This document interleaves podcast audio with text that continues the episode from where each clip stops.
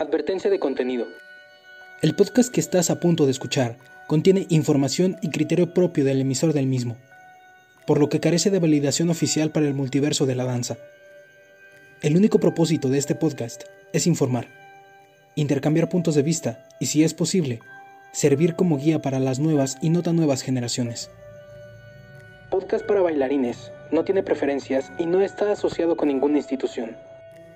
Ninguna de las personas que transmiten mensajes por medio de este podcast tiene la verdad absoluta, por lo que todo contenido que se brinde en esta emisión quedará a libre albedrío del escucha. Recuerda que la última opinión la tienes tú.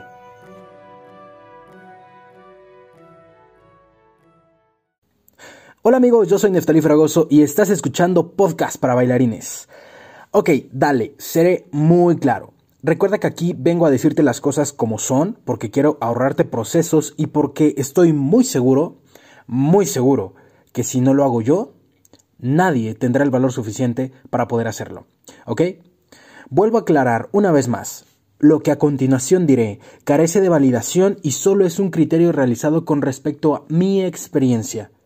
Todo lo que te diré a continuación será con el fin de ahorrarte procesos y tener mayor claridad con respecto a lo que tú quieres, no solo para tu danza, sino para tu vida.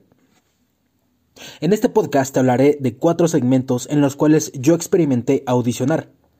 He madurado esas experiencias y por eso comparto mi perspectiva. Hay muchos tipos de audiciones, pero estas son las más comunes. Nada de lo que te contaré está inventado o imaginado todo lo he vivido yo por mi propia cuenta. Primero que nada, hay que saber que existen audiciones para distintos tipos de proyectos.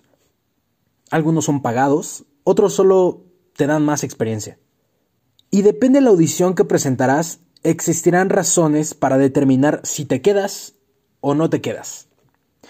Porque sí son distintos los requisitos de cada audición y de cada técnica y de cada estilo y división en el multiverso de la danza. Por ejemplo, para entrar a una audición en una escuela de danza clásica contemporánea, avalada por instituciones de gobierno, los lineamientos son súper estrictos en casi todos los aspectos. Peso, estética corporal, aptitudes corporales, o mejor dicho, virtudes corporales, musicalidad, interpretación y nociones de danza clásica o contemporánea, a veces ambas. Dependiendo del examen, que vayas a presentar. Y aquí viene una posible razón del por qué es probable que no te hayas quedado en ningún tipo de audición como esta. Muchas veces, en este tipo de audiciones, no te piden tener mucho conocimiento de la danza. O sea, no ser un excelente ejecutante de la misma. ¿Por qué? Porque precisamente lo que buscan es alguien a quien formar desde cero, que tenga las cualidades casi en bruto para poder pulirlos justo como los lineamientos de la escuela lo pide. Y si se encuentran con alguien que domine bien esa técnica, entonces será más difícil quitarles costumbres de movimiento que ya tienen muy arraigadas, porque ya se forjaron su propio estilo. Otra razón puede ser el peso, la altura, poco conocimiento de la danza clásica o contemporánea o desfavorecimiento de las cualidades físicas. Si te das cuenta, en este tipo de audiciones tendrás que conservar la estética del cuerpo humano y del movimiento, llevar una dieta rigurosa y nacer con un cuerpo apto para ser un bailarín de danza clásica o contemporánea. De otra forma, no podrás entrar. Y sí, se escucha algo cruel, yo lo sé, pero yo no hice este podcast para decirte mentiras o crearte realidades falsas. Así es como funciona este segmento dancístico y debes ser consciente de las circunstancias a las que te enfrentarás. Como podrás darte cuenta, habrán muchas cosas que no están bajo tu control, como la altura o tus cualidades físicas y rangos articulares naturales. Sin embargo, hay cosas que sí están bajo tu control, como regular tu peso y entrenar muy duro en la rama en la que te quieres desenvolver. Sin embargo, sí te puedo decir que la mayoría de las veces las personas que no se quedan en este tipo de audiciones es porque la mayoría de las cosas no estaban bajo su control. Eso es verdad. Ni siquiera es porque no estén bien entrenados. Puedes tener muy buen entrenamiento y no quedarte. Y eso no depende de ti ni es tu culpa tampoco. Simplemente, pues, buscan ciertos perfiles en los cuales no encajas tú. Para ellos. Porque en otros lugares estás perfecto estás perfecta. El segundo segmento son las audiciones para show business, todo eso que son los comerciales, los cantantes, la televisión, los escenarios, todo eso es el show, el show business, todo lo que tiene que ver con el show. Esas son las audiciones para show business. Y en estas audiciones lo que más te piden es la estética corporal. Y no precisamente de bailarín de danza clásica contemporánea, es más como tipo estética corporal de eh, fisicoculturista o, o prospecto de. Tal cual necesitarás tener una altura corporal mayor a, la promedio, tipo 1,75 en adelante para los hombres y me parece que de 1,60 en adelante para las mujeres. Tal vez tendrás que ser de perfil extranjero, es decir, de raza blanca o de raza afroamericana o chino o alemán o japonés o argentino.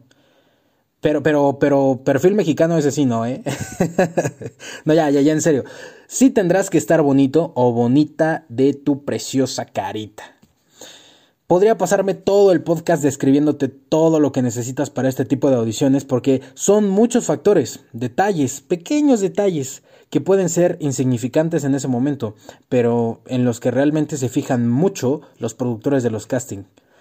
Pero para ahorrarnos tiempo, eh, prácticamente debes tener un estilo como tipo rockstar con perfil extranjero. Eso sí, dependerá mucho la audición y el proyecto o el artista para el que audiciones, o el comercial, o X. Eh, el nivel de danza se va a requerir, es decir, algunos proyectos no requieren tanta elaboración coreográfica y otros sí requieren mucho entrenamiento dancístico. Eh, pero por sobre todas las cosas, yo, Neftalí Fragoso, yo te recomiendo estar muy bien entrenado, no importa a cuál segmento dancístico audicionarás. ¿Por qué no podrías quedarte en este tipo de audiciones? Mm, bueno, no, no hace falta decir mucho, tal vez no estás suficientemente alto, tal vez no tienes el perfil extranjero, tal vez no estás hipertrofiado de los músculos tipo Rodrigo Romé. Si no sabes quién es Rodrigo Romé, búscalo en internet.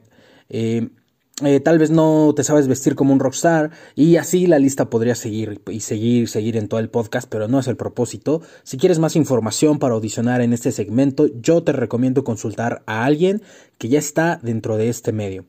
De hecho, hay muchas cosas que no están debajo de tu control, sobre todo en este tipo de audiciones, más que en las demás, porque tal vez los productores de la audición o los artistas o los de los comerciales, de lo que sea, están buscando ese tipo de perfiles extranjeros. Incluso un factor, un factor bastante importante que a veces también eh, eh, influye mucho es la recomendación. Es decir, que tú seas amigo del coreógrafo o amiga del coreógrafo y esa persona te recomienda con los productores que están haciendo el casting o que tú te puedas apalancar de un contacto, un amigo, una amiga que ya trabaje ahí. Y yo sé que tal vez tú estás pensando, ¿esto es justo? No lo sé.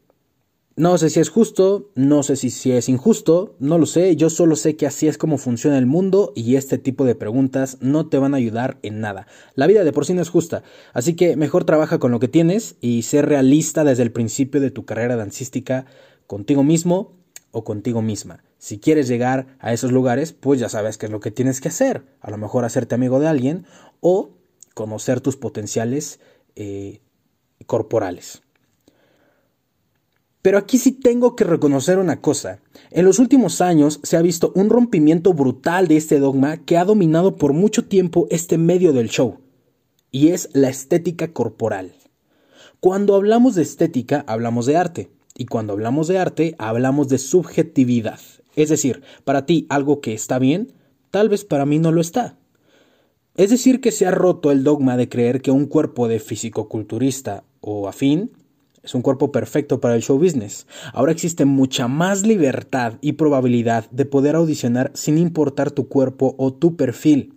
Solo si tú les entregas a los productores el resultado que ellos quieren ver, entonces encajas perfecto con lo que ellos buscan. Está increíble, ¿no? Existe una gran probabilidad hoy, hoy, año 2020, de que puedas desenvolverte como bailarín sin ser juzgado por tus cualidades o apariencia, sino más bien por el valor de tu trabajo y tu experiencia. Y si no me crees, ¿ya viste la nueva figura patrocinada de Calvin Klein? Repito, Está increíble, ¿no? El tercer segmento son las audiciones para las academias o estudios profesionales de danza que no pertenecen a instituciones de gobierno, sino que son más bien autosustentables. Aquí solo audicionarás para tres cosas. Uno, para formarte desde cero como bailarín.